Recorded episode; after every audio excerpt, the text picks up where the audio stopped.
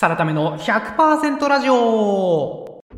この番組ではブラック企業から倍率100倍のホワイト企業に転職を成功させてぬくぬく YouTuber している私サラタメがサラリーマンの皆さんのために100%なっちゃう情報をお届けいたしますということで今回は最近読んで面白かった20代で得た知見というこちらの本を題材に夢の生活が終わらないという地獄夢のような理想のような生活が終わらないってそれ逆に地獄ですよねというお話をさせていただきたいと思います。つまり幸せっていうのは日常と普通の日常と特別な非日常の往復運動なんだというそんなお話をさせていただきたいと思います。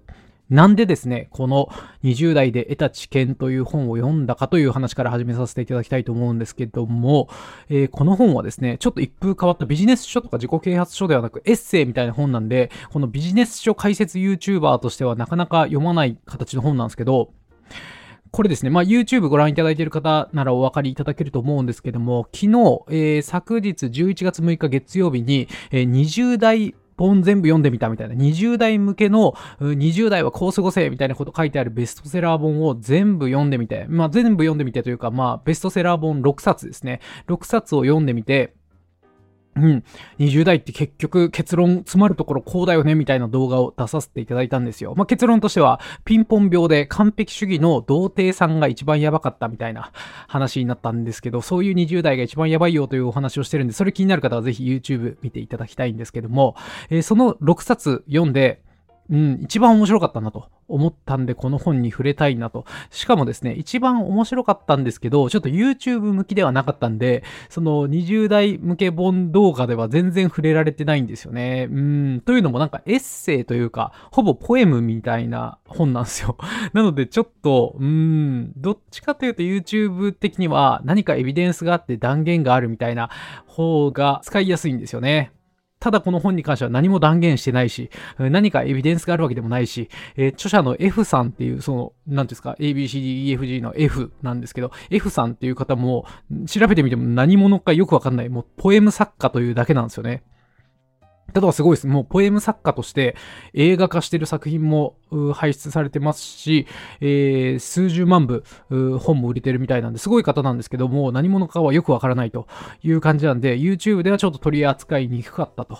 ただですね、うん、YouTube で取り扱いにくかったったぐらい、まあ、20代に限らない話ぐらいの本質的なことが書いてあるなと思いましたし、まあ、断定されてないからこそ考えさせられることがあるなと思ったので、ちょっとラジオの方で触れさせていただきたいと思います。この不完全燃焼の気持ちをですね、ラジオでぶつけられるっていうのは非常に嬉しいなと、ラジオやっててよかったなというふうに思います。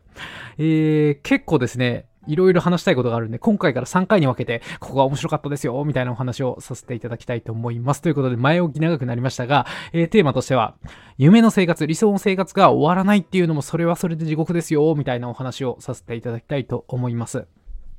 で、えー、本書に書かれていることは非常にシンプルで、幸せっていうのは、うーん、一つではなく、二つに分かれるぞと。幸せの形っていうのは二つに分かれるぞ。それが、えー、非日常と日常、この二つなんだ。というふうに語られています。えー、非日常の幸せっていうのは、普通の日頃の日常の世界から、えー、非日常にこうジャンプするような、え、いつもとは違った世界に行ける幸せっていうのもありますし、まあ、例えって言うんだったたら、まあ、日頃の仕事を捨ててですね、予定を放り出して、まあ、捨てる必要ないですけども、急に旅に出るみたいなところも非日常の幸せですよね。で、一方で日常の幸せもあると。これも忘れちゃいけないところで、非日常で、ああ、こんな世界もあるんだなって知った上で、いつもの日常に戻ってくるっていう、そういう幸せもあるよね、というところがあって、まあ、日常の幸せの例えば例で言うと、まあ、よ、よく食べてよく寝ることとか、あとは何でしょう？まあ普通にいつも通り仕事をこなすことなんかも日常の幸せかなと。これも非日常を味わったからこそ、いつも通りの仕事も、うーん、そうですね。何の変哲もないものに思えてたけども、結構やりがいあるなとか、結構やってて楽しいな、自分に向いてるなみたいなことに気づいたりすることってあるじゃないですか。そういうことが語られています。まあ、つまりは、ざっくり言うと、非日常の幸せと日常の幸せがあるよね、ということが語られていて、いや、まさにそうやなと思ったんですよ。うん。これは書いてないんですけども、私なりに思ったのが、まあ日常7、非日常3、この7対3ぐらいの割合がベストだなって日頃思いますよね。それプラス、思ってしまうのが、私もそうなんですけど、やっぱ多くのビジネスパーソンの方っていうのは非常に忙しいと。仕事ばっかりになっちゃうんで、仕事って日常の方にカテゴライズされると思うんで、まあ、大体日常9、非日常1みたいな感じになっちゃうと思うんですよ。うん、それこそ日常10、もう仕事10みたいな方もいると思うんですよ。もう非日常なんてないぜみたいな。ずっと仕事してるぜみたいな方もいらっしゃると思うんですよ。そうなると、やっぱり自分の、うん、幸せを感じにくくなっちゃいますよね。やっぱり理想の形っていうのは7対3ぐらいなんで、日常9、非日常1ぐらいだと、なんかつまんないな、刺激がないな、うん、やだやだやだっていうストレスが溜まっていって、それが、うん、爆発してしまうと、こじらせてしまうと、急にですね、ここ問題だなと思うのが、急に日常をゼロにしたくなる。仕事をゼロにして、非日常を10にしたいってなってしまって、全然幸せじゃない、なんでしょうね。よく SNS 上で語られるようなファイヤーとか、もっとうさんくさいので言うと、こう、南国で、どっかのビーチで不労所得得てますみたいな人に憧れてしまうみたいな、うん、そういうこじらせ方ってあるなというふうに思ったんですよ。なんか、改めて思ったのが、非日常に憧れすぎるの良くないなと。私もそうなんですけど、非日常に憧れすぎるのをやめたいなって思いました。私も未だにですね、SNS の裏側とかもある程度分かってきたつもりではあるんですけども、こう海外を転々としながら、こんな絶景を見ながら、今日はこんな世界の絶景を見ながら仕事してますよ、みたいな感じの投稿を羨ましく思っちゃったりすることってあるんですよね。いいな、非日常っぽいなって思うんですよ。しかもそういう人って、それをこう仕事をここでやってますみたいなので、これがまるで日常ですよみたいな感じで投稿するんで、より羨ましくなっちゃうみたいなところありますよね。ただ、うん、これがベースにあるんですけど、そもそもその SNS に投稿するってことは何かしら目的があるわけで、SNS に投稿してる時点で、まあ大体非日常なんですよね、その人にとっても。仕事してますとか言ってますけど、そのどっか絶景のある場所に行ってることが非日常で嬉しくなってとか、うん、見せつけたいみたいな気持ちがあって投稿してるみたいなところがあるんで、まあそれが全然悪いことだとは思わないですけども、絶景で仕事してるみたいなの普通にいいな、素晴らしいなと思うんですけど、それが、日常ですよみたいな見せ方をしてるのは問題があるなと思うんですよ。うん。だから、非日常に憧れすぎるのは良くないなと思いましたね。結局バランスですから、非日常も、それがずっと本当に日常になっちゃったら、ね、SNS も投稿しませんし、別に刺激にもならないし、うん、それが素晴らしいことって実感することもできないわけですからね。そうですね。例えばですけど、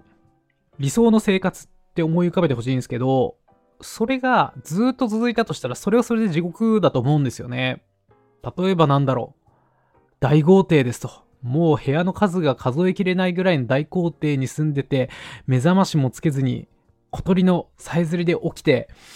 うん、朝ごはんも選び放題のビュッフェみたいな朝食ですと。それを食べ尽くして、なんだろう、もうグラドル30人ぐらいはべらして、常にハーレム状態みたいな感じで、毎晩世界中のセレブと集まってパーティーみたいな。すいません、私の考えうる最強の理想の生活みたいな感じで、ギラギラした理想を語ってみましたけど、きっとそれって2週間も毎日続いたら頭おかしくなると思いますし、もう5年10年それ続けろって言われたら立派な地獄だと思うんですよ。なので、まあ、非日常っていうのは、やっぱり7対3のバランスを3ぐらいに抑えるから、刺激的で素晴らしいものになるんだなっていうふうに、改めて、今回この20代で得た知見という本を読んで思いましたね。で、そのためには、これって自然に7対3には絶対ならないんですよ。なので、意図的に7対3ぐらいに設計していかないといけないというところで、そもそも不労所得とかファイヤーみたいな感じで10-0にしようとしたら負けです。うん。それはもう幸せの形から外れてるんで、7-3ぐらい、うん、8-2とか、6-4とか、ま、そこのバランスはあると思うんですけど、10-0は明らかにおかしいんで、不労所得に憧れてる時点でもう終わっているっていうところをまず理解していただいた上で、日常的な仕事、7、そして非日常の何か3っていうのを意識的に設計しないといけないなと改めて思いましたし、私結構やっていて、それこそ私にとっての非日常っていうのは、まあ、日常ずっと仕事をしてるんで、家族旅行とかっていうのは私の中での非日常なんですよね。割ともう仕事も全くしないで、3泊から4泊ぐらい泊まって、どっかいい宿に泊まってワイワイガヤガヤと子供とする、奥さんと遊ぶみたいなっていうのは非日常なんですけど、この予定をもう3ヶ月に1回ぐらい予定わかんなくても入れるようにしてます。強制的に入れちゃうようにしていて、これは自分なりに今回まあ考えを整理して思ったんですけど、7対3にするために意識的にやってんだなっていうふうに思いましたね。私、それこそ仕事を好きっちゃ好きなんで、離れられないんですよね。10-0にしちゃいがちなんで。でも、仕事が好きだったとしても10-0にすると、どっかでバランスが崩れてくるっていうところがあるんで、この家族旅行3ヶ月に1回ぐらい絶対入れるっていうのは、他にも言ってますけどね。うん、強制的には3ヶ月に1回ぐらい入れるっていうのはすごく大事だなと思ってますし、友達との飲み会とかも、うん、強制的にというか意識的に入れるようにしてますね。そのために、昔より、そうですね、誘いを待たなくなりましたね。自分の予定を見て、自分の意思で、自分のスケジュールのバランス、7対3を、7対3ってまで意識してなかったですけど、なんかここら辺でなんか予定入れといた方が、メンタル的に良さそうだなっていう日程を狙って、そこで誘うようにしてるんで、誘いを待ってるとそのバランスってうまく機能しなかったりとか、誘いバンバン受けてると、それこそその飲み会が日常になっちゃって、この日常非日常バランス理論が崩れていってしまうんで、自分がこんぐらいの頻度で飲みたいなっていうタイミングに誘うようにしてるっていうのは私の意図的戦略かなと思いますね。うん、これぜひおすすめなんでやってほしいです。飲み会の誘いを待たないで自分で自分の気持ちいい頻度で入れるっていうのはすごく大事かなと思いますし、で、もっと言うともうちょっと話させていただくと、私結構仕事でも7対3っていうのを意識していて、仕事も日常的仕事と非日常のいつもと違った仕事ってあると思うんですよ。なのでこのバランスを、まあ7-3でできたらいいですけど、まあ8-2ぐらいにできたらいいなみたいなことはよく考えてましたね。そうするとやっぱ仕事も楽しいんですよね。ずっと日常的なルーティーンに仕事を10割やると、まあ効率的ではありますし、スピーディーには終わるんですけど、どっか刺激がなくて楽しくなくなってしまうんで、仕事としてもうん、7対3みたいな割合をつけるっていうことは意識してますね。例えばなんだろう、サラリーマンとして仕事してる時とかも、サラリーマンとしてマーケティングの仕事してる時も、まあ、基本7割ぐらいの仕事って、そのマーケティング関連で言ったら、なんか季節ごとにこういうキャンペーンやるみたいなことが決まってたりするんで、それを淡々とこなしていくみたいな。まあ、そこで結構クリエイティブを発揮するみたいな機会はあるんですけど、基本的にスケジュール通りにこなしていくみたいなことがベースになってしまうんで、それとは別で、うん、3割2割ぐらいは全く今までやってこなかったことに挑戦するみたいなことはサラリーマン時代からやってましたね。それで今はもう YouTube が本業みたいな感じになってるんで、うん、そこでも意識してますね。大体7割ぐらいで言うと、まあ、YouTube の台本作りしたり、ナレーション録音したりとか、ちょっと編集作業手伝ったりとか、あとは私の場合法人のクライアントさんとのやり取りとかもあるんで、そういうのが7割ぐらいを占めてるんですけど、最近で言えばなんだろう。うーん。AI とか流行ってるんで、AI すごい詳しい人に話を聞いて、私のさらため業務の中で、こういうことって AI に置き換えられたりしませんかみたいなことを相談してみて、やっぱ無理かとか、え、ここできるんだみたいなことをやり取りしたりしてるのは、うん、非日常的な仕事だなというふうに思いますね。そうやって仕事でも7対3っていうのを分けるといいと思いますね。ということで、今回はですね、結構長くなってしまったんですけども、最近読んで面白かった本、20代で得た知見を題材にですね、夢の生活、理想の非日常の生活が終わらないっていう、ずっと続けなきゃいけないっていうのも、それはそれで地獄だよね、というお話をさせていただきました。つまり幸せっていうのは、日常と非日常の往復運動なんだというお話をさせていただきました。で、アクションプランとしてはですね、こういう風にやったらいかがでしょうというところで言うと、意識的に、やっぱ7対3、日常7、非日常3ぐらいを設計するのがいかがでしょうかと。生活に関して言うと、まあ、旅行が一番いいと思いますね。もう予定が空くかわかんないけども、強制的にスケジューリング3ヶ月に1回ぐらいとかしてしまうっていうのはすごくいいと思いますし、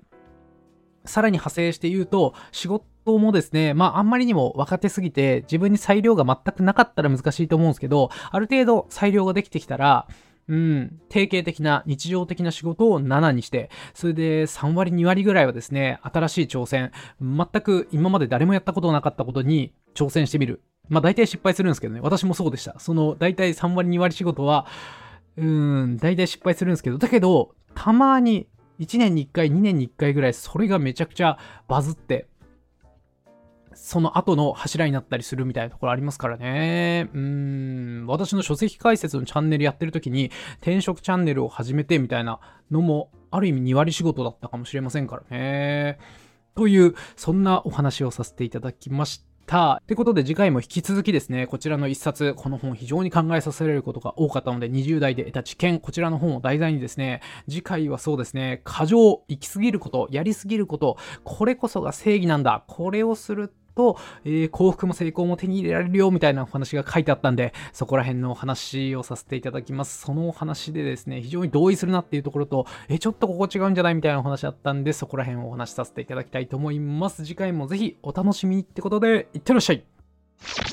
サラタメの100%ラジオ最後までお聴きいただきありがとうございます。感想やご質問など何かコメントあればぜひツイッターにてお願いします。ハッシュタグサラ100、カタカナでサラ、数字で100とハッシュタグつけてツイートいただければ必ずいいねしてなるべく返信するようにいたします。今後も平日の朝、週4、5回の配信をゆるりと続けていきますんで、ぜひ通勤や朝散歩のお供として末永くお聴きいただければと思います。ではまたお会いしましょう See you next time!